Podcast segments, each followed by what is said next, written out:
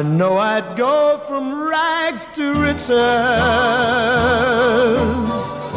if you would only say you care. Bem, amigos do Papo Furado, estamos aqui de volta para mais um formatinho. Dessa vez vamos discutir um assunto simples, um assunto tranquilo. Vamos sair daqui com a resposta definitiva. O que é cinema? Né? Que André Bazão o quê? A gente está aqui na presença de dois convidados excelentes. O nosso convidado de sempre, né, Marcelo Miranda, e uma novidade, um convidado que está aqui a primeira vez, Rodolfo Stank. E aí, Marcelo, tudo tranquilo? Bem, Marcos, bom dia, boa tarde, boa noite aos ouvintes. E eu acho que não há nenhuma dúvida de que esse programa vai ser definitivo sobre o que é o cinema. É, não, com certeza. Que a gente, depois que a gente gravar esse programa, vai ser utilizado em sala de aula, faculdade de cinema, né? A gente vai virar referência bibliográfica aí. E aí estamos aqui com uma, vocês vão ouvir uma nova voz aqui no nosso programa, que é do doutor Rodolfo Stank, né? O recém-doutor aí. Meus parabéns, Rodolfo. Olá, Marcos, muito obrigado pelos parabéns. Olá, ouvintes. Eu acho que vocês estão jogando muita responsabilidade em cima de mim. Eu não sei se eu consigo dar uma resposta definitiva para isso, assim. Eu confio no Marcelo, confio no Marcos, mas eu, eu não sei. Não sei sobre a minha parte. Rodolfo, você foi chamado para isso. Não tô entendendo. É, ué, você, a sua indicação é se você tá aqui único exclusivamente para nos dar essa resposta definitiva. Jesus amado. então tá, Marcelo, vá, vá, fala aí do saco de ossos aí pra galera, pra quem tá chegando de paraquedas aqui no Papo Furado a primeira vez. Ah, o Saco de Ossos é um podcast que eu faço com entrevistas e análises sobre ficção de horror, cinema, quadrinhos, literatura, TV e o que mais puder falar. Eu faço entrevistas com diretores, roteiristas, tradutores e também com pessoas que pensam e, e, e refletem sobre o horror, entre elas o Rodolfo, que está aqui, é, participou de alguns programas lá discutindo temas variados. E então fica o convite, tá em todas as plataformas de podcast, tá em Spotify, Deezer, iTunes e tudo mais. E também em dúvidas e outros caminhos, se joga no Google aí Saco de Ossos Podcast, o site tem todas as informações. Fica o convite. Show de bola. E você, Rodolfo, o que, que, que, você faz aí nas internets aí? Eu sou uma pessoa que é muito ativa no Twitter, mas eu sou professor universitário aqui em Curitiba, né? E colaboro muito com um site de jornalismo cultural chamado Escotilha. Toda quarta-feira eu escrevo aí um texto, ensaio sobre o papel do cinema de horror na nossa sociedade, assim. Mas, enfim, terminei o doutorado agora e estamos desenvolvendo novos projetos. Acho que 2020 pode ser um grande ano. Opa, show de bola. Então estamos com dois especialistas em horror aqui, né? Mas nenhum, nenhum dos dois discute política, né? Porque assim, o que tem de horror na política ultimamente tá complicado, né? A gente não discute porque a gente concorda. Ah, então é maravilha. Eu sempre acho que cinema é política, né? Então, quando a gente tá fazendo um programa que nem esse, a gente tá discutindo aí política de alguma forma ou de outra. Aliás, discutir cinema hoje num país que nem o Brasil é um ato muito político, né? Concordo. Ah, sem, sem dúvida, sem dúvida. Bom, e a gente vai fazer exatamente isso agora, né? A gente vai discutir cinema, né? Então, assim, para puxar o assunto, né, eu vou começar aqui com uma polêmica que assim, a gente não tá tão interessado na polêmica em si, né? Na, na famosa frase lá do, do Scorsese, né? Mas na, naquilo, que, naquilo que essa discussão pode gerar de positivo pra gente, assim, que curte cinema, né? Que tá aí buscando uma, uma resposta, digamos assim, para esse mistério que é conceituar o cinema. Né? Apesar da brincadeira, a gente obviamente não tá aqui para sair com nenhuma resposta definitiva a respeito disso. Mas assim, recentemente o Scorsese fez uma declaração aí dizendo que para ele filmes de super-heróis não eram cinema, né? E depois ele explicou isso melhor, até de uma forma interessante, no artigo que, ele, que eu, eu vi isso no, no New York Times, não sei se foi originalmente publicado lá, né? Mas que ele levanta uma série de questões. E ele diz que, bom, esse cinema que a gente conhece hoje de franquia, ele não é um cinema como ele concebe cinema, né? E o cinema para o Scorsese seria alguma coisa que tem que, de alguma forma, desafiar é, os limites daquilo que ele está retratando, né? Tem que trazer é, um que a mais, né? Fazer o espectador, digamos assim, se maravilhar ou pensar é, para além uh, de um, do, do horizonte ali da, daquela, da sua, digamos assim, vamos usar uma expressão batida, né? Da sua zona de conforto. E assim, eu, eu que venho da área de literatura, esse me é um tema muito caro, né? Quando eu li o artigo do Scorsese, claro que assim, a gente vai também tocar na parte mercadológica, né? Ele trata de uma questão mercadológica ali também no, no artigo dele. Mas assim, é, eu me lembrei muito quando ele fala dessa parte mais artística da questão do, do, desse maravilhamento né, que o cinema deve causar, ou desse impacto que o cinema deve causar na vida das pessoas, né? E eu lembrei muito, assim, como minha formação em letras, né? Me lembrei muito de um formalista russo chamado Chiklovsky, né? Que ele dizia que a arte ela deve levar ao estranhamento, né? Você acha que é mais ou menos isso que o Scorsese estava querendo propor ali, né? Qual, qual será o conceito de cinema aí para o Scorsese nesse artigo? E eu jogo aí para os meus convidados debaterem mais sobre isso. Primeiro... Tchau, Marcelo, começar. Primeiro é confirmar, Marcos, que o artigo foi publicado no New York Times mesmo. É... Esse artigo foi provavelmente um, uma maneira do Scorsese colocar detalhadamente o que tinha aparecido como uma espécie de xiste numa entrevista. Ele que foi questionado aqui ou ali sobre, é, sobre o, o, mercado de cinema americano hoje, é, em meio ao lançamento do filme dele, o Irlandês, que foi feito com financiamento de uma plataforma de streaming, a Netflix, e também em meio ao lançamento do Coringa, né, da DC, que por algum tempo teve uma vinculação com o nome dele, apesar dele não ser diretamente envolvido com o filme. Então esse artigo foi publicado é, logo depois dessa, dessa polêmica, dessa controvérsia, e ele, ele coloca os pontos que ele acredita que tem a ver com essa questão. E é interessante porque no, no artigo, o Scorsese é um cineasta intelectual, né? Não só no sentido do conhecimento, mas de pensar os conceitos, as ideias através do afeto. Então, ele ele consegue ter uma clareza muito grande de pensamento. Não é à toa que os melhores documentários sobre filmes são dele, né? Ele já fez longos documentários sobre o cinema americano e sobre o cinema italiano. Então ele é um sujeito que não só faz filmes, mas ele pensa os filmes. Ele tem uma noção muito é, clara e concisa e muito bem arquitetada do que seja cinema, né? E, e, no artigo ele indica alguns pontos em que ele usa muitas palavras como risco, é, ousadia, é, inesperado, né, para definir o que é o cinema que interessa a ele, que ele acredita que seja o cinema mais interessante de ser consumido, né?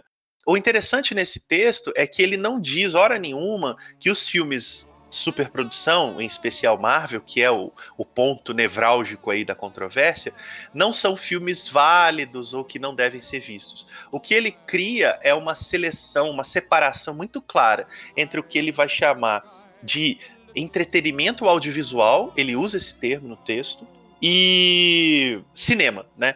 Então ele vai dizer que esses grandes blockbusters, eles apelam para sentimentos já muito reconhecidos pelo público. Ele usa uma, uma, Eu não vou saber citar de cabeça, mas ele fala uma coisa interessante. Ele diz que esses filmes, na sua maioria, são remakes de si mesmos disfarçados de sequência. O que eu acho uma definição absolutamente perfeita. E... É, ele, é exatamente isso que ele fala, né? Ele fala assim, ele, eles são mais remakes que sequências. É. E, e eles são filmes em que o público já vai buscar algo que espera estar lá, né? então não há surpresa, não há descoberta, há apenas esse consumo exacerbado de estímulos, de, de personagens já decodificados, de situações que não colocam de fato esses personagens em perigo, né? E, e, a gente tem um exemplo, talvez, é, é, é, épico, né? Que a gente teve um filme esse ano, ano, ano passado, né? Dos Vingadores, em que, spoiler aí, desculpa, todo, metade do elenco morre, no filme seguinte todos eles voltam. Então ele, ele lida, inclusive, com o imaginário de que de fato não há perigo em torno desses universos. Em contrapartida, o cinema, né, ele, ele usa essa categorização, eu acho que é para ser político, né, para pegar aí um, uma fala do Rodolfo. É, é, é, cinema é aquele em que você não sabe absolutamente nada do que pode ou não acontecer. Né? Cineastas que vem muito de uma época dele, dos anos 70, dos anos final dos anos 60, em que tudo é um risco, é desconfortável, é incerto. Então ele faz essa separação entre a incerteza do cinema e, a, e o comodismo do entretenimento. Basicamente, é o que ele diz no artigo. Depois ele vai entrar nas questões de economia que a gente pode falar mais adiante. Sim, sim. E você, Rodolfo, teve, teve a mesma impressão, assim, do, do, do artigo do Scorsese, esse artigo resposta? Me parece que esse artigo, a, a, chave que eu entrei nele também foi pelo filme das da, os filmes da Marvel de um modo geral, assim. Mas me parece que esse artigo é um artigo meio purista, assim, meio muito apaixonado por uma ideia específica de cinema, assim. Talvez é, uma das críticas que se fazem ao, ao próprio artigo é que talvez seja uma ideia meio ultrapassada, assim. Eu gosto um pouco da, da discussão toda, porque ela é provocadora, né? Faz a gente refletir a respeito de coisas que me incomodam, assim. Inclusive essa ideia dessa oposição entre o que é cinema e o que é essa indústria do entretenimento, né? Porque o, o que acontece com essa discussão do Scorsese é uma discussão que na verdade incomoda todos nós, assim, porque do cinema virou uma propaganda, virou uma marca, assim, né? Eu lembro, alguns anos atrás, eu lembro de uma entrevista com de estúdio, aí eu vou, vou dizer bem vago aqui, desculpe, tá? Mas é falando sobre as marcas que ele tem da. Acho que era um cara da Universal, falando sobre marcas. Assim, olha, agora o cinema é sobre marcas. Então, se você tem uma marca importante, é tipo, sei lá, um jogo famoso da Atari, ou você tem uma marca que nem Jaws, né? Que era, era uma entrevista sobre tubarão, por isso que eu acho que era um cara da Universal. Falou, a gente tem a marca, que é o nome Jaws, tubarão, então a gente pode fazer filmes com essa marca, porque as pessoas vão comprar essa marca e vão colocar essa marca na camiseta, assim. Então ela me parece, e ela não é uma discussão nem um pouco nova, né? Porque essa discussão entre o que é arte, eu acho que essa é uma expressão que o Scorsese, inclusive, usa na, no texto dele, entre o que é arte o que é entretenimento, ela é uma discussão centenária, né? A gente está vendo essa discussão desde a escola de Frankfurt, assim, muito enfaticamente, porque ela é uma discussão que envolve muito política, ela envolve muito essa ideia do que, que a gente está tirando dos filmes quando a gente está assistindo eles, né? Então a gente está sendo provocado quando a gente entra numa sala escura, ou a gente está encontrando ali naquela sala escura é, uma espécie de conforto, né? A gente está vendo o filme para quê? Que é, é, uma discussão que o Adorno fazia, né? A gente está vendo um filme para quê? Para que a gente se sinta confortável com o mundo que a gente vive? Para que a gente entre num estado narcotizante? Ou será que a gente está vendo um filme que nos provoque a sair dessa letargia, desse, desse espaço onde a gente está no consumo, que, que nos movimente, né? Que o cinema sirva para movimentar revoluções, que o cinema sirva para nos fazer pensar. E aí eu não acho que esse debate é, ele invalide qualquer tipo de categoria seja do cinema como arte ou seja do cinema como entretenimento. E eu não acho que o entretenimento não seja arte, assim. Eu só acho que é uma boa provocação para a gente pensar sobre essas questões, assim. Porque, de fato, você tem pensando nos filmes da Marvel, quase 30 filmes, e esses filmes são janelas para outros filmes, né? Eu lembro de o momento que eu me toquei disso, assim, foi mais ou menos por volta de 2015, quando eu vi a Era de Ultron, assim, que é um filme meio inacabado, assim, você não vê o filme direito, né? Você tá vendo um filme que, na verdade, é, um, é uma propaganda para vários outros filmes, e aí ele tá, tá tentando fechar uma ideia que apareceu em filmes anteriores, e dialogando com uma mídia completamente diferente que é a dos quadrinhos. Então você tá vendo um negócio ali que que é, que é, quase, um, quase um seriado, assim. Mas, novamente, seriados passavam na década de 30 na, no cinema, numa tela de cinema, assim. Quem somos nós para não dizer que isso não são, não é cinema, assim, né? Eu acho que é, é, bem é bem intrigante essa discussão toda. Não sei o que o Marcelo pensa sobre isso. Assim. Na verdade é isso sim, acho eu, eu, teria complementado exatamente por esse caminho, né? Depois de entender o que o Scorsese escreve, é importante a gente pensar o que significa, né, o que ele escreve. E é isso mesmo. Ele tem sim uma visão é, talvez um tanto idealizada da experiência do cinema. Eu em particularmente é, tô mais vinculado a esse pensamento dele do que a outros, mas aí é uma questão muito pessoal. É, o, que me, o que me agrada na, na maneira como ele apresenta essas ideias é justamente ele não criar uma dicotomia, né? Ou seja, desculpa, uma dicotomia no sentido da eliminação, né? Ele não elimina a possibilidade da existência da outra coisa, né? Ele só tenta separar as, as coisas para alertar do perigo que é quando uma grande indústria ela domina o espaço com uma coisa só. Então ele basicamente está falando também sobre absolutismo, né? Sobre é, essas grandes produções que ele chama de entretenimento serem hoje a grande disparadamente maior é, invasão massiva de conteúdo.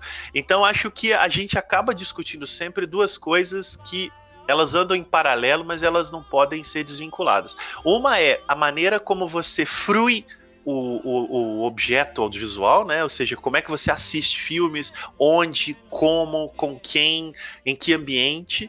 E do outro lado é a consequência de determinadas formas de fruição. Então, quando você tem, usando o exemplo do Brasil que está né, no nosso quintal, um circuito com mais de 80% tomado por um único filme, no caso Vingadores Ultimato, você tem um problema aí de ordem prática. É, essa, essa fruição massificada, ela tá tirando do espaço outras formas de fruição. E é um, óbvio, é um plano de dominação, né? É um termo um pouco clichê, mas tem tudo a ver com filmes de super-herói, né? É um plano de dominação mundial. Quanto mais você ocupa, menos concorrência você tem. É mais ou menos imaginar. Imagina se todas as lanchonetes no planeta só fossem do McDonald's. A gente ia comer sempre a mesma coisa.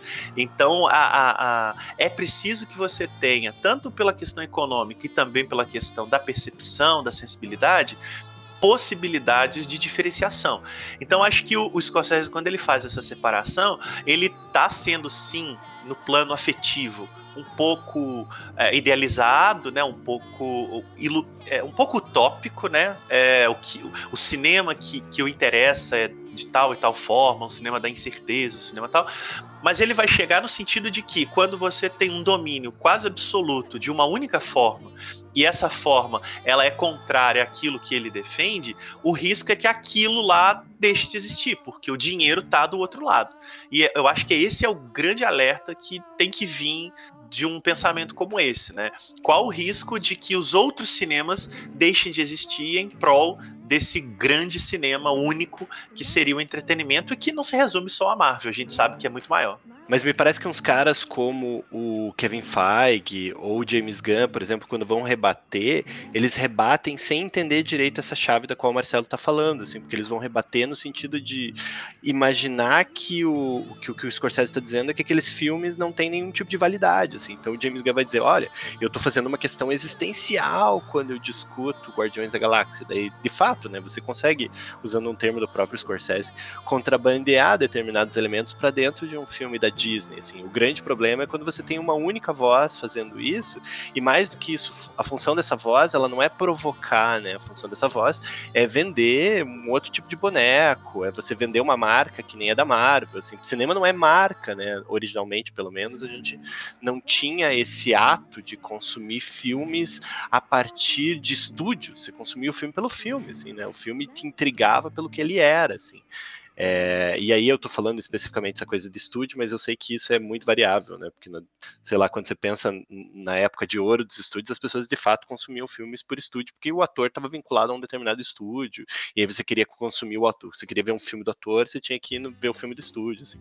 Mas na década de 70, especificamente, essa geração é uma geração que faz filmes pelos filmes, né? Tanto que os diretores são desconhecidos, os atores são desconhecidos, e são filmes é, com, essa, com esse viés muito mais provocador, e é dessa geração da qual trata o Scorsese. Sim, sim.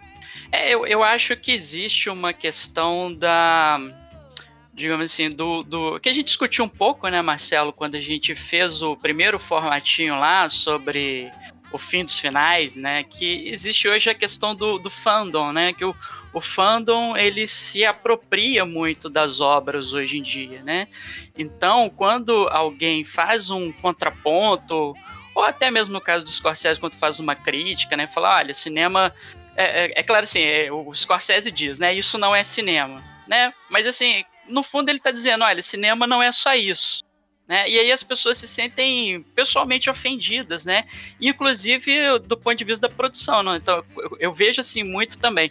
Quando o Kevin Feige ou, ou o James Gunn vem rebater a fala do Scorsese, fala muito desse ponto de vista do fandom também, né? Claro, eles têm um interesse mercadológico ali, é, e, e, eles estão defendendo como o fandom defende né, essas obras. Né? Então, assim, é, é como se eu tomasse aquela crítica ou aquele contraponto como algo pessoal, né? E aí a gente vê toda a repercussão que isso teve lá no Twitter, né? Hoje em dia, né? Cancelaram o Scorsese, né? Pra falar do, do, do meme que tá na moda aí, né? É. Cancelaram o Scorsese.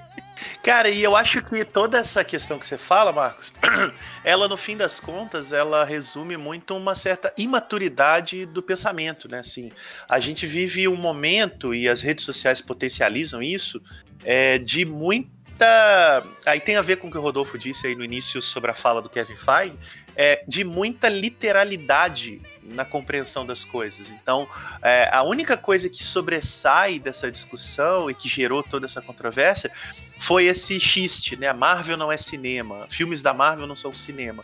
E aí não, não se vai a fundo na questão. Quer dizer, quando um sujeito como Martin Scorsese solta uma dessa, ele não tá falando isso é, do ele não sentou na cadeira e colocou isso no Twitter assim. Ele disse isso dentro de um contexto, a partir de uma experiência, provocando uma ideia e talvez, considerando quem ele é, que é um sujeito absolutamente insuspeito na relação com o cinema, é um homem que não só faz os filmes que faz, mas tem uma fundação para recuperar filmes perdidos, para poder restaurar filmes importantes. Ele tem um trabalho de construção da memória do cinema.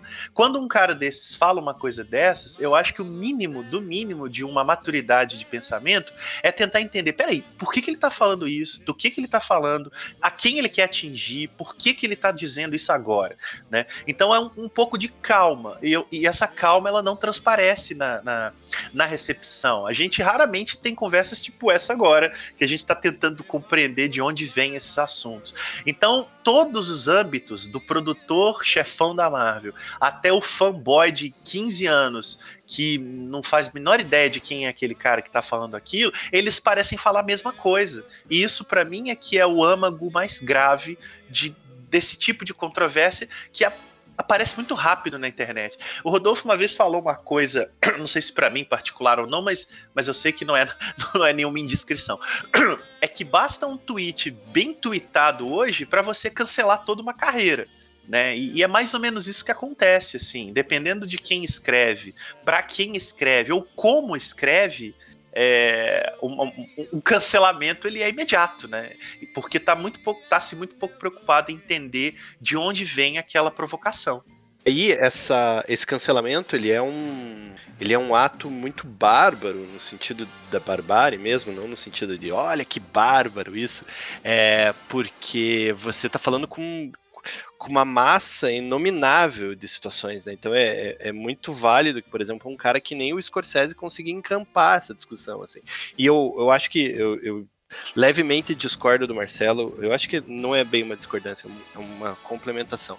Eu acho que esse debate só é importante porque o Scorsese foi lá e fez essa provocação específica dizendo que os filmes da Marvel não são cinema. Senão esse debate provavelmente ia morrer entre entre entre essa cinefilia mais voltada para o cinema de arte, com muitas aspas aqui nessa discussão, né? Senão a gente não ia ver esse debate tomar as proporções que tomou, ele não ia parar nas redes sociais, assim, que hoje, infelizmente, são nossa esfera pública de debate, é uma esfera pública de debate muito imperfeita, porque ela não permite que você tenha espaço para entender as, as nuances desse potencial discurso, justamente por conta de todos esses elementos do qual o Marcelo está falando. Rodolfo, você diz, no caso de ser o Scorsese pessoa ter falado isso falei várias coisas na minha fala, né? Mas eu disse, é importante. Não, mas eu quis entender o seguinte: o que você está levantando é, de mais importante é, é que seja ele a ter dito isso e isso gerou a discussão. É isso. Duas coisas. A primeira é ser um cara que nem o Scorsese, que tem uma Ah, ok. reverberação, é um cara muito cultuado e que é um cara que era, até bem pouco tempo atrás, inclusive respeitado por diferentes públicos, né? Eu acho que ele tem uma produção cinematográfica que ela passa e todo mundo entende as referências. Basta ver, por exemplo, o, o, o, o modo como o Joker parece um filme, o Coringa, né? Parece um filme muito mais respeitado justamente porque é associado ao cinema do Scorsese, ao Taxi Driver e, e esse cinema da década de 70. E além disso, além de ser um cara respeitado, eu acho que esse debate só tem reverberação, não só porque é só ele, mas porque ele bate na Marvel. Porque senão esse debate ia ficar num circuito muito fechado, assim. Não, concordo. É, ele, total. é, é, a- o debate tomou a proporção que tomou, tomou porque não é um Zé das Couves falando, né? E não é em qualquer um que ele tá batendo, né? Então é, é basicamente isso. e o que eu acho interessante também é, é que o Scorsese, é, você tocou num ponto muito interessante, Rodolfo, assim, né? O Scorsese ele tem uma produção cinematográfica que, digamos assim, perpassa esse, esse universo fechado, digamos assim, da cinefilia, né? Todo mundo conhece ali o, o Goodfellas, né? O Taxi Driver, né? Ele, ele tem até é, existem, né? Passagens memoráveis das obras do Scorsese que tem um potencial de, de se fosse lançado o filme hoje viraria meme com certeza, né? Que seria, por exemplo, a, a cena clássica do De Niro em frente ao espelho, né? Você tá falando comigo e tudo mais, e que todo mundo reconhece, né? É, é, esse tipo de coisa. E tem uma, uma, eu acho que tem uma parte interessante do texto do, do Scorsese que eu acho que o Marcelo já tangenciou um pouquinho isso na fala dele, que é a questão do, de hoje, do, do espaço que você tem para coisas novas no cinema. E aí eu quero chamar a atenção para uma questão de linguagem, né? Quando o produtor, né, no caso um diretor, ele, ele, ele um produtor cultural, né, um diretor, ele pensa a obra para ser exibida naquele suporte, né, naquele determinado tipo de suporte, né? Porque o próprio Scorsese ele diz no, no texto dele que ele tinha acabado de fazer o, o, o, irlandês para Netflix, né? Mas é, que ele pensou o filme para ser exibido na tela grande, né? Que existe uma diferença de fruição que assim um, uma das desculpas que existe hoje é o pessoal vir e falar assim ah tudo bem não vai ter espaço é, para todo mundo estar na tela de cinema, mas tem aí o streaming, né? Você pode vender para Netflix, para Amazon Prime e tal, assim, mas cujo suporte, na verdade, é a TV e que te dá um, uma experiência diferente de fruição daquela obra, assim. Vocês acham que, digamos assim, o, o Scorsese está preocupado também com uma questão de linguagem aí da, da, de, é, dos, da, da produção de, de, alguma forma alterar a linguagem, porque agora eu vou começar a fazer filme para TV, né, para esse suporte de streaming, ou até mesmo para tela de celular, é, tela de computador e tal, e eu vou deixar de pensar o filme para ser exibido numa tela de cinema. O que, que vocês acham dessa questão que ele levanta no texto? A gente está completando agora 124 anos é, de história do cinema. O Marcelo me corrija aí se não for esse o número. Mas. E a gente está tá vivendo um momento em que a gente tem 124 anos de história de filme, assim, né? E a gente não consegue passar todos esses filmes no cinema. Eu, por exemplo, já cresci numa geração em que eu não consegui ver grandes clássicos e grandes filmes no cinema. Todos os filmes importantes é, que foram feitos antes de eu nascer, por exemplo, eu já vi no home video, porque eu nasci no momento em que o videocassete já era uma realidade, assim. Então minha mãe conta, por exemplo, que ela foi ver filmes do Hitchcock no cinema, né? Que ela viu e o Vento Levou no cinema. E aí eu cresci no momento em que eu ainda vi o Vento Levou na TV porque passava na Globo. Agora esse, essa realidade nem isso existe, assim. E se a gente não tiver um lugar onde tenha isso, nem esse nem o Vento Levou as pessoas vão ver, né? Porque o, o que, que eu tô querendo dizer com isso, assim? Eu tô querendo dizer que esse, essa, esse diálogo do Scorsese, o Scorsese acompanhou umas mudanças fundamentais, né? A chegada do home video, agora a chegada do streaming, mudou a maneira como as pessoas consomem filme. E aí me parece, de um modo geral, que o, o que o Scorsese está trazendo agora é uma reflexão importante para a gente pensar, e acho que o, o Papo Furado está dizendo isso, o que, que é o cinema de modo geral, assim, porque é, é, eu não acho que o cinema possa se limitar pelo tamanho da tela. Inclusive porque se o tamanho da tela for definir o que é uma experiência cinematográfica, eu consumo muito pouco filme hoje, eu consumo muito pouco, muito pouco cinema, assim. E isso é uma realidade que vai ficar cada vez mais intensa, porque o hábito de consumir filmes, ele está cada vez mais individualizado e cada vez voltado para dispositivos que são mais fáceis de serem consumidos. A briga, por exemplo, e eu não estou defendendo isso, tá? Estou constatando isso. O hábito, por exemplo, de ver um filme no celular, é, ele é quase inevitável, assim. Eu evito ao máximo ver, eu tento ver sempre seriado, mas, tipo, o celular tá ali do lado da cama quando eu vou dormir, assim, é muito mais fácil desligar o celular do que ligar a TV, do que acordar minha esposa com a TV ligada, ou do que ver outros espaços. É muito mais fácil você ver algo enquanto você tá andando, ou enquanto você tá esperando uma consulta, do que você assistir, porque agora, com essa nova realidade, a gente pode assistir o que a gente quiser, a hora que a gente quiser, e cada vez mais isso pode ser possível, embora eu acho que mecanismos dos próprios sistemas de streaming vão tirar essas coisas do nosso nosso acesso e vão controlar o que a gente consome ou não. A Netflix está aí para provar que isso é, isso é bem verdade, mas me parece que isso está mudando a maneira do que a gente pensa que é cinema. E não é necessariamente a primeira vez que isso acontece, né? Me parece que quando a chegada da televisão, por exemplo, os textos que discutem o que passa na televisão e o que passa é... e o que passava na tela grande, por exemplo, era muito sintomática, né? Até que, sei lá, na, na, década passada isso começa a ser muito misturado e as pessoas começam a confrontar o que, que é a qualidade televisiva com o que, que é a qualidade cinematográfica, assim. Ou seja, essas linhas elas estão muito mescladas e elas estão é, é, fortemente vinculadas a uma ideia de cinema que talvez ela esteja se fragmentando. Né? E quem, é, quem são as pessoas que hoje têm dinheiro para ir num cinema grande para ter um tipo de experiência muito específica? São pessoas que estão com um pouco mais de acesso, né? Então, essa, essa questão do, do Enem, por exemplo, é muito importante sobre democratização de cinema, porque o acesso ao cinema é caro. Né? Não só é caro, como ele dispõe de tempo que é uma matéria-prima que cada vez mais a gente vai ter dificuldade de ter hoje, de dispor de um tempo de ir até uma sala de cinema para assistir, assim.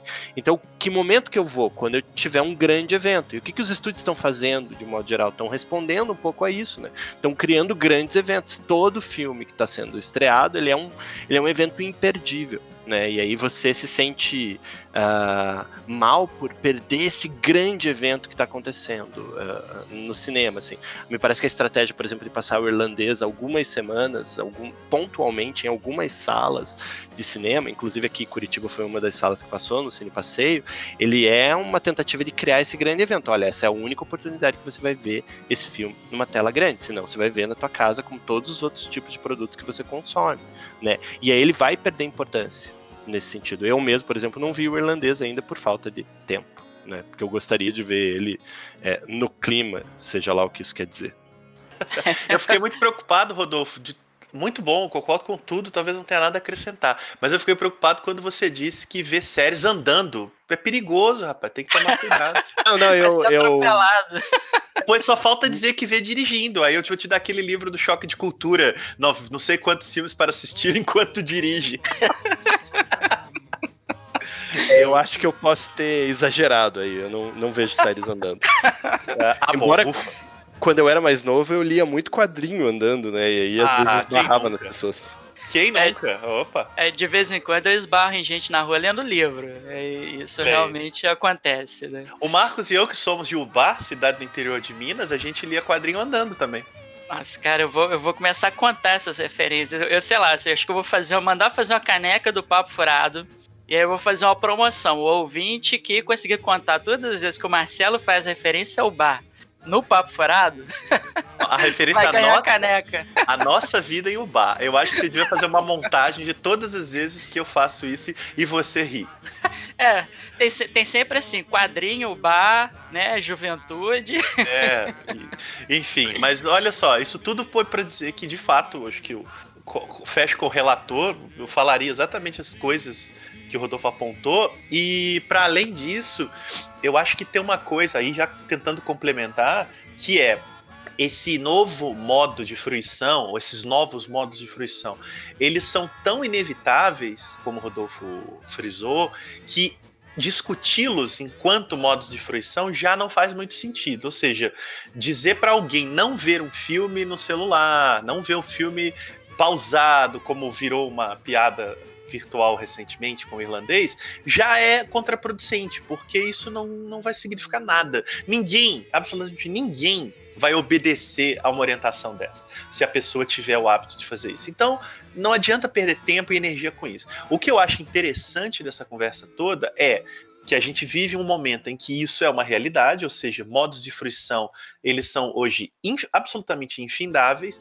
Então, como é que a gente, de alguma maneira, aproveita disso? Ou seja, é, é, é, é entende como isso é feito e talvez é, prepare o, o, o até pessoas que vêm perguntar alguma dica, um filme e tal, como é que você insere nesse novo modo de fruição, em vez de simplesmente dizer para ela, ah, assiste o filme e tal, mas ó, tem que ver na sala fechada, no quarto escuro, quer dizer, eu, eu sempre faço isso, eu tô falando, né, porque a gente tem que ter cuidado.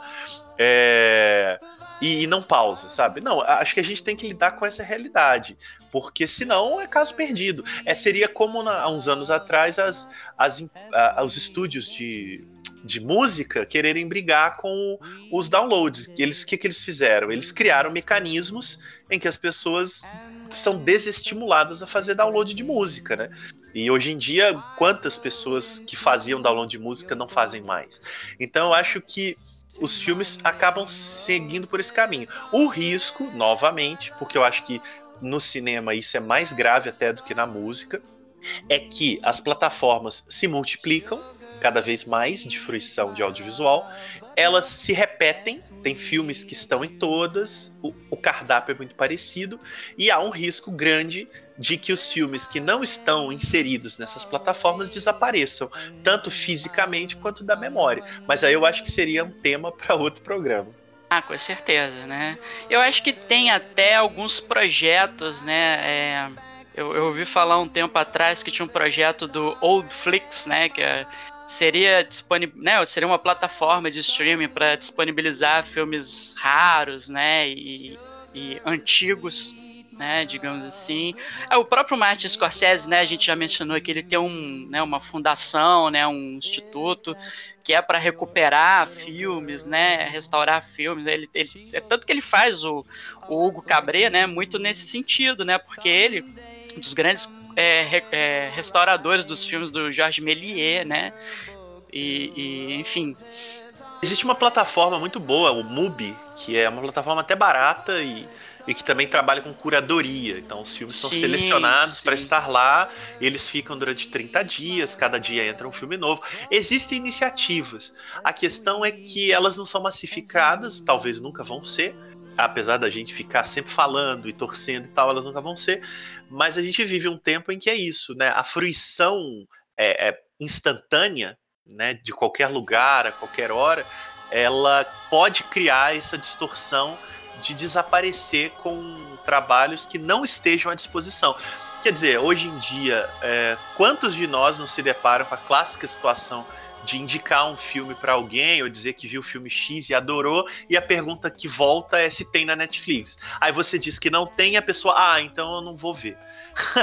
Porque a, a, relação muda. Então é preciso muito cuidado em como a gente preserva, em alguma medida, os filmes que não fazem parte desse jogo. E eu acho que a gente, no sentido tanto micro quanto macro política também. Me parece, por exemplo, que essa briga que a gente tem hoje sobre a permanência da mídia física, né? Eu sou alguém que coleciona DVD, eu sei que o Marcelo também é, DVD e Blu-ray e tal, e, e, enfim, até VHS na medida do possível. Mas é livro um... a gente compra, né, Rodolfo? Pois é, que coisa estranha, assim, as pessoas estão dizendo... Mas veja só, esses sites que disponibilizam livro gratuitamente, eles caem com muita frequência. Então tem livro, eu tenho, eu tenho baixado coisas que eu encontro guardo no, no HD, assim, porque a gente não tem confiabilidade nenhuma na internet de manter essas coisas no ar, assim, quer dizer, um, um dos grandes polos de resistência, onde você ainda encontra coisas, é a pirataria, mas eu não sei quanto tempo esses filmes vão estar disponíveis, assim, né? Eu acho que a ideia do torrent, por exemplo, de você compartilhar esses, esses arquivos em vários lugares diferentes, em vários HDs diferentes, ele é muito interessante porque você está fazendo um movimento coletivo para tentar permanecer, embora uma parte dele seja é, eticamente muito discutível, né, na questão do consumo. Eu não vou fazer essa discussão aqui porque, enfim, acho a pirataria muito útil, mas ela, por exemplo, é um jeito de você encontrar filmes que você não encontra em lugar nenhum, nem em mídia física hoje, nem em serviços de streaming, em lugar nenhum, assim, né? Eu lembro de uma discussão nos dois anos atrás, as pessoas falando de um filme grande, tipo Força Aérea 1, que é um filme que o Harrison Ford faz um presidente que dirige um avião, uma coisa assim. Eu nunca vi esse filme, mas eu lembro que era um filme que foi um filme super grande dos anos 90 e que se você não tiver a mídia física, que é uma mídia que está esgotada né, nos, nos, Estados Unidos, essa discussão, você não teria acesso a esse filme se não fosse de modo legal, assim, porque ele não estaria em lugar nenhum. E aí eu fico pensando isso nos filmes brasileiros, assim. Se a gente não tivesse pirataria hoje, eu tenho certeza que tem um monte de filme brasileiro que a gente nunca veria, assim, né? E aí tem uma discussão que o Paulo Biscaia Filho, que é um é um diretor aqui de Curitiba de cinema de horror, comenta bastante, e é uma frase que ele me falou uma vez, sei lá, faz muito tempo e eu, eu sempre guardo, assim, né? Porque o que dá característica de cinema, por exemplo, é o fato de você ter público, né? O que garante que o cinema foi inventado, por exemplo, é o fato dos irmãos Lumière ter feito uma exibição no Grand Café é, é, em Paris, na década em 1895. Por quê? Porque antes disso, antes do cinematógrafo fazer essa exibição com o público, o cinema já existia de outras formas, né? Você já tinha jeito jeito de capturar imagem, mostrar, sei lá, o Thomas Edison já tinha feito isso anos antes, mas ninguém acredita o Thomas Edison como inventor de cinema porque não tinha público. Né? E aí, é, por que, que eu acho que essa discussão, por exemplo, é uma discussão muito complexa de você dizer o que, que é cinema ou não? Porque um filme que nem o Irlandês tem muito mais público na Netflix do que teria se fosse exibido no cinema e depois lançado em DVD, naturalmente, assim, né? Ele é visto por muito mais gente, assim. Visto de formas diferentes e, e, e, em várias etapas, né? É, em plataformas né, diferentes e tal. Exato. É, suportes diferentes. Aí eu volto numa discussão que eu estava fazendo antes, assim, o consumo se tornou muito individualizado, assim, eu acho que o, o, Marcelo acerta na mosca quando ele diz que você pode dar a recomendação que você quiser, as pessoas vão fazer o que elas quiserem ao ver o filme, porque você dá muita autonomia para as pessoas decidirem como é que elas vão consumir nesse momento, assim, e é muito confortável você poder decidir se você quer assistir um filme, um pedaço no laptop, voltar e assistir o resto na televisão porque você acha que ele merece, ou voltar uma parte que você quer para ver o resto na televisão e depois depois, se você tiver um projetor e acessar um projetor, jogar esse filme num projetor na sala, na tua sala, ou voltar e terminar ele no celular, assim, é muito mais confortável e no sentido até ruim da expressão confortável, né, do que você ver de um jeito natural de ir ao cinema e dispor desse tempo de ir lá e tal. Eu sou pai, é muito difícil dispor. Eu sou pai, trabalho em dois empregos e colaboro com um site. É muito difícil ter tempo de ir num filme, assistir um filme de três horas, por exemplo, no cinema, numa janela de duas semanas, assim, que é final de bimestre, porque eu sou professor, assim, é um negócio meio insano.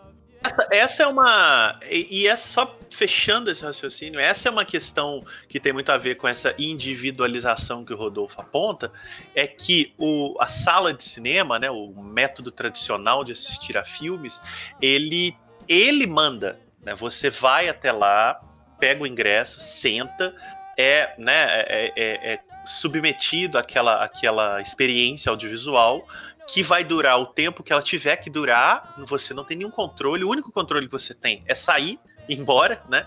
Mas você não tem controle sobre a experiência, né? Ali o, o que está sendo exibido e depois você vai embora, né? E deixa aquele lugar. Ele não faz mais parte da sua vida. As novas plataformas alteram, né? A, a, a quem manda é 100% o fruidor, né? O espectador. Ele que decide onde vê, quando vê, quanto vê, o que vê, com quem vê. Né? Sendo que na sala de cinema, excetuando quem for com você, você não escolhe quem mais está ali. Então eu acho que eu, eu gosto muito desse, desse entendimento aí que o Rodolfo apontou da individualização da experiência. Isso gera uma infinidade de consequências, que também renderiam um papo furado parte 3, porque afinal de contas nada acaba. É, mas é uma série de consequências que inclusive afetam a reação que o público, os espectadores têm nas redes sociais quando elas se sentem subjugadas ou insultadas por uma declaração como Scorsese. Eu acho que está absolutamente tudo ligado. Sim, não, com certeza, sim. E é, e é, engraçado porque, como você falou, Marcelo, assim, o, é, eu, né, e, e, é, é uma coisa que assim, eu tentei trazer do texto do Scorsese, né? Que para ele, né, você vê que quando ele fala, ele, ele fala que está produzindo ali o filme pensando nesse tipo específico de experiência que você falou, né? O da sala de cinema, do cara que vai lá, compra o ingresso, né, senta, senta na cadeira, ele escolhe, né, tenta escolher o melhor lugar ali, o que ele acha mais confortável para ele ver. Se ele é um cara que tem que ir no banheiro no meio do filme, vai escolher o corredor. Se não, se ele quer assim, uma centralidade da tela, ele vai sentar ali e tal, mas ele não tem controle de quem está sentando em volta, né? Que, é, que é até aquela questão do teve tem muito com os filmes da Marvel, né? Que é o, público que vai, que grita, que joga pipoca pro alto, que aplaude, né? O filme. Tem gente que prefere um outro tipo de fruição e tal. E, e isso, é, assim, me parece que ressoa um pouco no texto do Scorsese isso, né? Ele tá, ele tá meio que ressentido de sair do controle dele enquanto, enquanto né, é, produtor dessa obra, né? É, é um pouco a forma como o público vai fruir. Porque quando ele está concebendo a obra, ele está pensando numa forma desse público fruir. E quando o, o cinema, né, ele vê essa coisa self-service, né, de, de o cliente que manda, né, e tudo mais, por, muito por conta das plataformas de streaming, isso meio que causa ali um, uma certa angústia nele, né? Vocês notaram também essa angústia no texto dele, assim, um pouco disso, né? De sair do controle dele, essa, essa questão de determinar como vai ser a fruição do filme, né? De, é, resumindo, né? As pessoas vão ver o filme dele errado. Eu acho que você não tem mais controle dessas coisas mesmo, né? Eu acho que essa é uma angústia de todo realizador hoje, assim. Você joga o filme na rede as pessoas vão ver do jeito que elas quiserem, assim. E aí você... Enfim, você pense, pense nos, nos, grandes filmes tipo E o Vento Levou, assim, que você poderia colocar pausas e determinar o momento em que o filme vai ser pausado, né? O momento que as pessoas vão ver, assim. Você tem que pensar você tem que pensar o produto hoje, aí eu vou voltar pra série, tá? Mas você tem que pensar o produto hoje de um jeito que as pessoas consigam consumir isso num fluxo contínuo, assim. Eu lembro que era muito frustrante alugar um VHS de uma série de TV, porque tinha pausas específicas, porque a série era pensada para os capítulos onde iam entrar os intervalos comerciais, assim.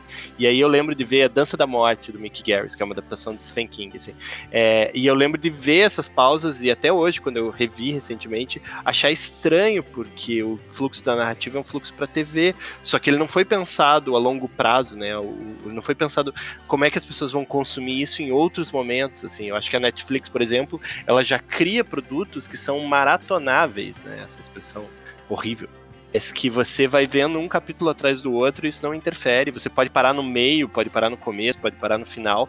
A experiência de parar, a, a, de interromper a, a, a exibição do programa vai ser exatamente a mesma. Assim, eu acho que o que está acontecendo, e eu acho que o, o Scorsese é, é, muito legal em não deixar, não se deixar levar por isso, mas é um é uma remodelação em toda a esfera de produção né, comercial de filmes, porque as pessoas estão pensando, o que, que o Scorsese está fazendo? Está fazendo um filme que em, eventualmente vai deixar de ser comercial, assim, tem um bate-papo da Cinética que o Marcelo comandou uns, uns meses atrás sobre a Netflix, acho que foi no começo do ano, na verdade, em que eles vão discutir, por exemplo, o que, que a Netflix quer com o filme dando um espaço tipo por Scorsese, ela quer prestígio, porque não é o, irlandês vai trazer o público e tal, mas o, irlandês traz público para as pessoas verem as outras coisas, assim, porque ver o irlandês de qualquer forma, ele não vai ser uma experiência típica da Netflix, né? Que é você chegar à noite em casa, eu tô, tô dizendo típico de forma bem subjetiva. Ligar e pensar em alguma coisa boa, boba, assim, para você esquecer e dar uma descansada antes de dormir, assim, que é essa experiência que as pessoas têm de ver uma porcaria, né? Porque a Netflix tem muito mais porcaria do que, é, do que o do que conteúdos como o Roma ou como o irlandês, justamente porque por, por, conta da cultura do algoritmo, né? Você coloca lá, você percebe, por exemplo, que as pessoas preferem ver um filme do Adam Sandler antes de, de dormir do que ver o irlandês, porque você precisa pensar um pouco menos, assim, né? E aí o, a, a, Netflix tem a tabela dos filmes, né? Do que, que as pessoas consomem mais, do que, que elas consomem menos. E o irlandês é um negócio que legitima o cinema da Netflix, quando na verdade a gente sabe que eles estão produzindo, sei lá, o Rancho sei lá, quinta, sexta temporada do Rancho. Sim, sim. É, existe uma, existe uma clara legitimidade pela Netflix, né? Inclusive, assim, é, se eu não me engano, a Netflix comprou um cinema. É, é, relativamente famoso lá em Nova York, né? Recentemente agora, até o Scorsese deu uma comentada nisso e tal, assim. Mas acho que desde Beasts of No Nation, né, que, que a Netflix tem, inclusive é, forçando assim a concorrência a, em, em, premiações, né? Ele tenta concorrer em Cannes, tenta concorrer ao Oscar para é, é, ganhar essa legitimidade. Mas tem uma coisa que eu acho que eu não lembro se foi, acho que foi você que falou, Rodolfo, eh, voltando assim para aquelas discussões de linguagem, né? Quando você assiste uma série ou um filme para TV e tal e, e né, eu, eu, lembro muito de ter um pouco essas experiências, né? Quando chegava VHS aqui no Brasil e era um filme que, pô, esse filme aqui não, não soube, nunca soube dele tal, assim, né? Porque não passou no cinema, é óbvio que não passou no cinema, porque ele era um filme para TV. Eu alugava aquele filme de curiosidade, colocava no videocassete e exatamente, né? Eu tinha esse estranhamento dessas pausas, né, no meio do filme, onde deveriam entrar os intervalos comerciais, né? Que era um filme feito para TV. Né? Então você entra aí também numa questão de linguagem. E aí eu queria puxar outra polêmica, que é a polêmica da Cahiers de Cinema, né? Que recentemente fez aquela lista dos, do, do, dos 10 dos dez filmes, né? Obras cinematográficas mais importantes da década, segundo eles, né? E em primeiro lugar estava o Twin Peaks, né? Do, do David Lynch. De Lynch. David Lynch. Né? Eu, cara, você sabe o que, sabe que, que veio na minha cabeça agora? Ver a, a, cara dele com aquele topete maluquíssimo e não me vinha o nome. Eu tava olhando pra cara dele e não conseguia lembrar o nome. Que vergonha. O topete vem primeiro. É, o topete chega antes. E tinha também o Petit Cancan, né? Do, do Bruno. É do Bruno Dumont. Do Bruno Dumont, exatamente. Em terceiro lugar. É. Em terceiro lugar, né? Que também é uma série, né? Assim, apesar de que eu lendo um pouco mais a respeito do, do Twin Peaks, né, é, o David Lynch sempre tem essas, essas coisas meio malucas dele, né?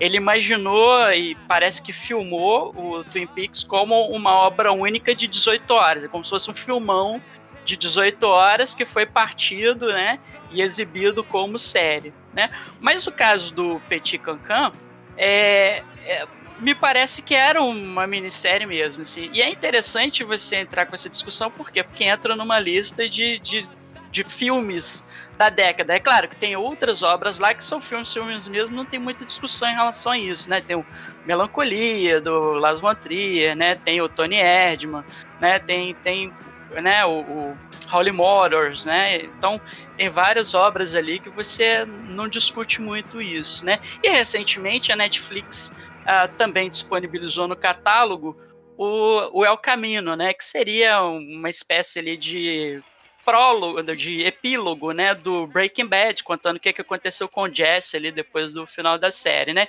e que é apresentado como a Breaking Bad Movie, né, é, porém, você assistindo, eu pelo menos assim, eu tive essa impressão de que assistindo, é, a linguagem dele é muito mais uma linguagem de série, ou seja, para mim é um episódio grande, série, de duas horas, muito mais do que o filme. Vocês acham que hoje é, dá para separar ainda essa coisa assim, em termos de linguagem, do o que é filme e o que é série? Assim, existe ainda essa separação ainda dentro dessa nossa temática do que é cinema, né? Dá para separar cinema e, e série, sendo que o que a gente tem discutido aqui é exatamente isso, que as plataformas vieram misturar um pouco isso? É, o, vou puxar um início de ideia aqui, que é o seguinte: é, não só dá para separar, quanto é separado, né? A gente, por mais que a gente fique discutindo é, o que é, o que não é, é, eles são vendidos como coisas separadas. Então, no caso do Twin Peaks, o Lynch pode falar quanto ele quiser que ele pensou um grande filme de 18 horas. E particularmente, vou deixando claro de uma vez que eu acho Twin Peaks o retorno o, a maior criação audiovisual das últimas duas décadas. Então, já partindo desse princípio, é, mas ele foi transmitido como uma série foi transmitido por um canal de televisão, o Showtime, foi retransmitido quase de forma instantânea para o mundo pela Netflix, que tinha um acordo. Então, aqui no Brasil, por exemplo, e aliás, essa foi a grande jogada anti-pirataria, né? O Showtime exibiu o episódio à noite e dava 4, 5 da manhã, ele já estava disponível na Netflix do mundo todo. inclusive no Brasil, então todo mundo já acordava ali e já estava por dentro do que estava acontecendo, e eles evitaram ao máximo a pirataria, porque boa parte de quem queria ver Twin Peaks, em alguma medida, tinha acesso à Netflix. Né? É, então, você tem aí um projeto, um produto que foi transmitido via seriado, mesmo que ele tenha sido pensado e tal. Isso é tá na casa da idealização. Para a questão é, é, tecnicamente falando, não importa. É, porque senão a questão da linguagem é um outro assunto. Né? O caso do Petit Cancan também, mesma coisa, como o Marcos bem frisou, mais ainda, porque não havia nem essa ambição né, de, de, um, de um filme. E, e olha, sinceramente, eu acho muito difícil essas definições, porque cada um fala uma coisa. Então, por exemplo, quando a gente olha para um produto como É o Caminho, que eu não vi, porque eu não, eu não, não sou um espectador de Breaking Bad, então eu também não vi o, o, o, o epílogo. Mas quando a gente olha para esse tipo de produção identifica ali uma característica de série, a gente está partindo de alguns pressupostos que são muito nossos. Talvez uma outra pessoa que não tem muito esse traquejo de ficar diferenciando as coisas, não veja nenhuma diferença entre assistir o Breaking Bad assistir o Irlandês, e um ela vai achar legal, o outro ela pode achar chato e vice-versa. A questão toda eu acho que está mais na, é, é, na, na transmissão, né, inevitavelmente, assim, como esse produto é transmitido, como ele é veiculado. É, a partir do momento em que ele é veiculado como, como um projeto separado por partes, ele inevitavelmente a gente vai chamar de série, mesmo que ele seja um filme picado. E se ele é veiculado como um contínuo, a gente vai tender a chamar de filme, telefilme, é, é longa, porque ele está transmitido assim. Eu acabo indo por esse lado, porque a questão da linguagem ela é muito difícil de definir. E, e quem que quais seriam os critérios? A gente vai ter os nossos, o Marcos vai ter os seus, o Rodolfo vai ter os dele.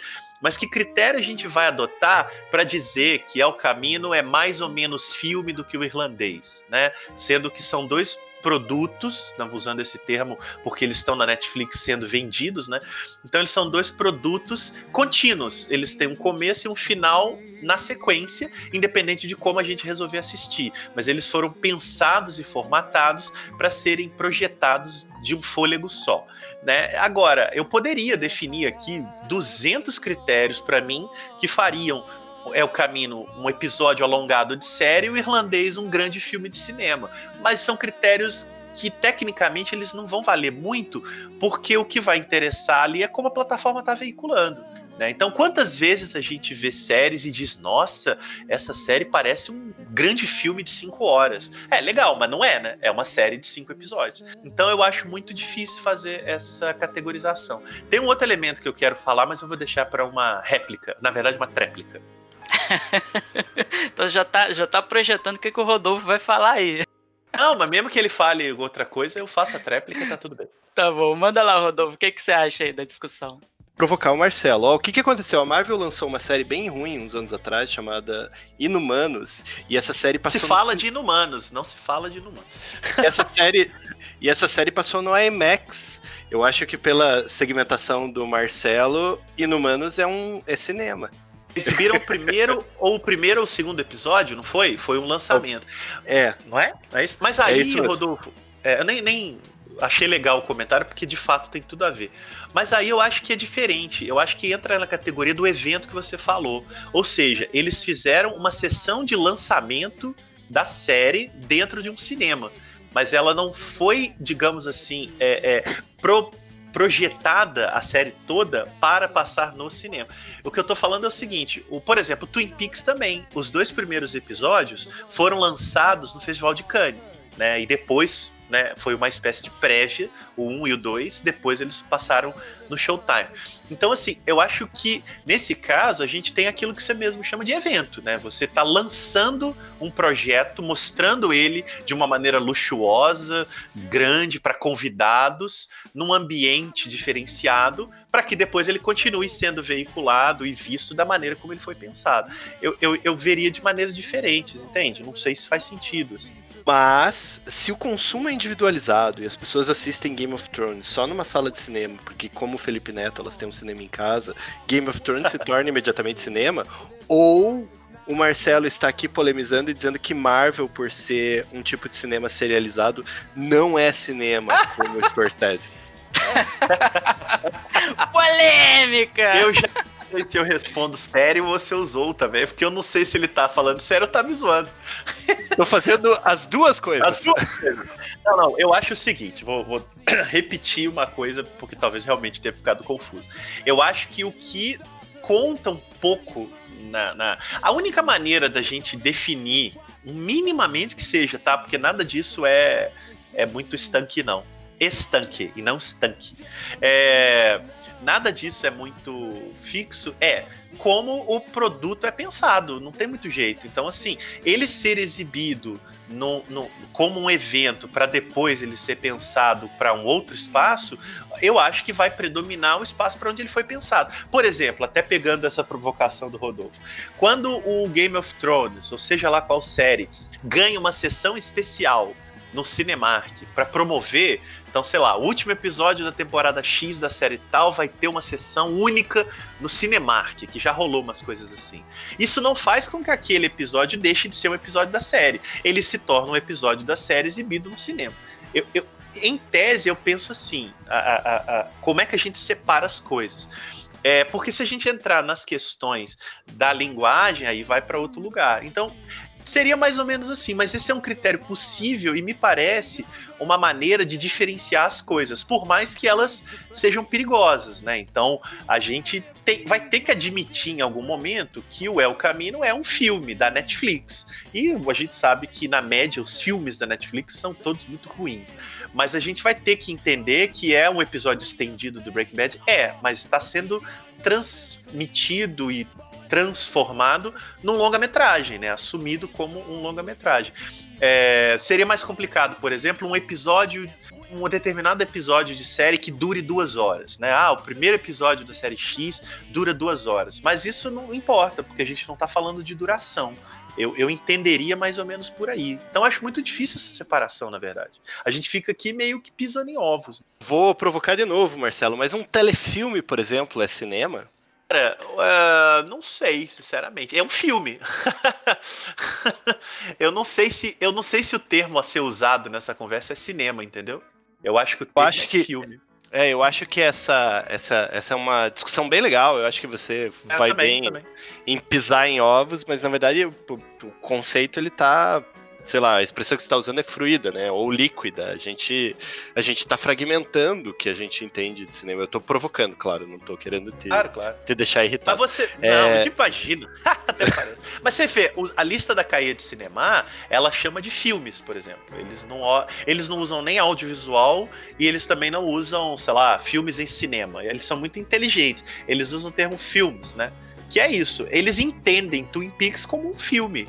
Eu, particularmente, não entendo como um filme, ainda que eu compreenda que ele foi pensado talvez como tal. Mas eu não entendo. Mas se do critério deles é, quem somos nós para dizer que não? A gente tá, acho que a resposta é essa, né? A gente tá chegando num ponto em que as pessoas vão começar a dizer e o que a gente vai ter que fazer é respeitar, assim, porque ou, ou criar nossa própria categorização ou criar espaços de debate como esse, né? Porque eu acho que a gente não vai ter muito controle, assim, se alguém disser, ó, eu tô fazendo um filme, tô separando em duas, três vezes pra você ver ele dessa forma, mas é um filme, a gente diz, ok, né? É um filme, o que, que eu posso dizer, assim? Fiquei pensando nessas delimitações, porque elas têm um monte de furos, né? O, o Marcelo tá Sempre. É, eu fico pensando, por exemplo, nos- no- naquela série Sherlock, que são filmes de uma hora e meia, É, assim. Cada isso. episódio, eles têm começo, meio e fim e não, não se comportam como série. E eu acho que tem uma linguagem que, se fosse exibido num cinema, seria considerado um filme cinematográfico, assim. Então, é um produto que tá bem no meio termo, assim, bem nesse momento de crise do que, que é a identidade do cinema e que parece que toda essa discussão do Scorsese e essa própria ideia do El Camino, ela tem a ver com isso, assim, é uma crise uma crise de identidade, assim, pela qual o cinema tá passando, assim, né? E que eu acho que a televisão tá passando, assim, quando a gente pensa o que que é televisão hoje, né? O que que significa a ideia de consumir um conteúdo televisivo, assim, é só o que tá ao vivo nos canais aberto ou fechado, ou sei lá, o que a Netflix já faz ainda é televisão, quando a gente olha um programa, um reality show na Netflix, faz sentido pensar como, como um programa televisivo, assim, porque acho que essa ideia de, essa noção, essa chave, essas caixinhas que a gente tinha do que, que eram cada coisa, elas viraram e todas as peças estão no chão, né? Como se fossem peças de Legos diferentes e que a gente vai ter que juntar e montar uma outra coisa, assim. E aí os termos tradicionais eles vão continuar essa ideia do que, é cinema e o que, que não é, mas as coisas estão virando outras coisas, né? Porque eu acho que os filmes da Marvel, por exemplo, de fato são um fenômeno completamente diferente, assim, porque você nunca, nunca mesmo vai ter a experiência completa de ver um filme da Marvel isoladamente hoje, assim. Talvez quando saiu o primeiro Homem de Ferro você teria. Mas mesmo assim, você entende um filme da Marvel hoje se você lê os quadrinhos. E você entende mais ainda se você vê uma série tipo Agents of Shield. E você entende melhor ainda se você sabe os planos da Marvel para cada, cada elemento que tá ali. E mesmo assim, mesmo você conhecendo tudo isso, os diretores ficam dizendo: olha, mas tem um easter egg ali que ninguém achou, né? E aí vira, um, vira uma outra experiência você assistir um filme, porque ele não vai se encerrar. Ele é um filme que te leva a outros filmes, que te leva a outras coisas, assim. E de fato, cada filme, ele é, ele é quase um produto de um projeto de dominação mundial, assim. De, de, de, entretenimento do qual fala o, Scorsese, assim, eles não podem ser vistos como cinema de forma tradicional, assim, eu acho que é, é, tudo isso mostra que o cinema está em crise, isso que eu queria dizer. Novo está falando de convergência? Posso estar falando de Convergência e do Henry Jenkins. Já você. Quem ouviu o primeiro formatinho já tinha o espírito do Rodolfo é, rondando. Pois é. Isso aqui, isso aqui, mas é porque, na verdade, isso aqui é um spin-off, né? Daquele primeiro formatinho, né? Olha aí. É. Com, a, com o easter egg do Rodolfo. É. Gente, olha só. O papo tá excelente, cara. Eu, eu, por mim, eu continuava ouvindo vocês por mais uma hora aí, discutindo, debatendo, se alfinetando, e eu dando meus pitacos aqui de vez em quando. Mas, infelizmente, se eu deixar rolar, vai virar um formatão, né? E aqui a gente tá no formatinho. Mas a gente viu, né, que ao longo dessa discussão, e principalmente agora nessa parte final, a gente já chegou num consenso sobre o conceito de cinema, que é o né, o conceito definitivo, saiu daqui e vai ser apresentado agora para o mundo é, e trabalhado aí nas salas de aula das faculdades de cinema, né? Como a gente viu, é uma discussão muito fácil de se fazer, né? Que pode ser resolvida aqui num papo de uma hora, né? O cinema, basicamente, vou, vou falar numa frase: é o que você quiser. Tenho certeza que o Rodolfo discorda. Eu acho que cinema é o que o Scorsese quiser. Oh, lacrou. Agora lacrou. lacrou. Agora lacrou. Agora ninguém falaria melhor. Gente, olha só. É, cara, Marcelo, mais uma vez, cara, muito obrigado por participar aqui do programa. Nem preciso dizer, né, porque eu digo isso sempre, assim, cara, suas contribuições são sempre muito legais aqui, assim, acho que teu conhecimento agrega muito aqui. Muito obrigado, Marcos. Valeu demais aí, de novo, dividir um podcast com o Rodolfo. Sempre um prazer conversar com você também. E que venham próximos. Essas discussões não acabam, cara. O, o, como nada acaba no mundo, essas conversas aí já merecem parte 3, 4, 5, virar franquia. Eu vou criar a nossa franquia do formatinho, um subformatinho aqui. Cara, Rodolfo, também, cara, foi um prazerzão gravar com você a primeira vez. Cara, pô, eu já te acompanhava lá no, no Twitter e tal, eu li, eu, eu li alguns artigos teus lá no, no Escotilha, assim. Fiquei feliz quando fiquei sabendo aí que você terminou o doutorado. E, cara, eu só tenho a te agradecer por participar aí do, do programa. Obrigado, Marcos. Sempre um prazer falar Lorota de cinema com o Marcelo. E obrigado pelo espaço, cara. É bem divertido. Aprendi um monte much more than this. I did it my way.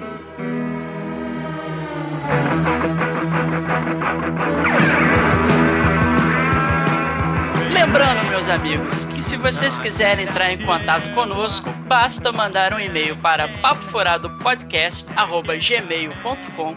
O nosso site é papofuradopodcast.wordpress.com. Uh, as nossas redes sociais são arroba papofuradopod, tanto no Twitter quanto no Instagram. A nossa página no Facebook é www.facebook.com.br barra Papo Podcast. Né? Lembrando também que se vocês quiserem contribuir, se vocês gostaram desse papo gostoso com o Marcelo e com o Rodolfo a respeito de cinema, ou se você ficou muito irado da gente ter ficado do lado do Scorsese, se é, se é, que você acha que a gente ficou do lado do Scorsese na briga com a Marvel, né? Pode mandar também uma grana pra gente. Para isso, basta você se filiar a um dos nossos programas de assinatura, né, de contribuição voluntária. Né? Para tanto, basta acessar www.padrim.com.br barra papo furado ou assinar a gente via PicPay, que é esse aplicativo de pagamentos. Lá no PicPay nós somos arroba papo furado pode né? Igual nas nossas redes sociais. E o que, que você ganha com isso? Bom, se você contribuir lá no plano de 20 reais, que você vai se tornar o nosso membro do conselho, você pode dar os teus pitacos nas pautas do programa e tal. Você vai fazer parte do nosso grupo no Telegram. Você vai poder conversar diretamente com a gente, mandar áudios para os programas, enfim fazer tudo o que você gostaria de fazer aqui, participar melhor aqui da nossa, das nossas gravações. É. Se você contribuir com 10 reais, você também vai ter acesso antecipado às pautas. Você vai poder correr, assistir os filmes que a gente vai debater, ou a série, ou o quadrinho, ou mandar perguntas, dependendo do assunto, né? E aí, para tanto, você vai fazer parte do nosso grupo fechado no Facebook. Se você só quiser colaborar e tal, existem outros planos com né, a partir de dois reais, em que você vai fazer parte lá do nosso hall dos heróis e das heroínas do Papo Furado, né? Você vai receber menção aqui no podcast e vai ficar feliz. Uma outra forma de contribuir também é comprando as nossas camisetas lá no Mercado Livre. Basta digitar lá no mecanismo de busca Papo Furado Podcast, mas não se assuste com o modelo das camisetas masculinas, tá?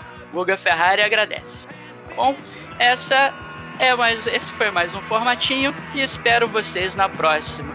Muito obrigado pela audiência, pessoal. Até mais!